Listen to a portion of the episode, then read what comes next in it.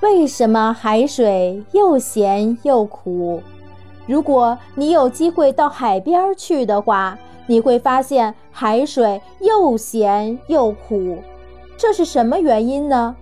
原来海水中溶解了很多盐类，其中数量最多的是氯化钠，也就是我们平常常吃的食盐，它占了整个海水中盐类的百分之七十八。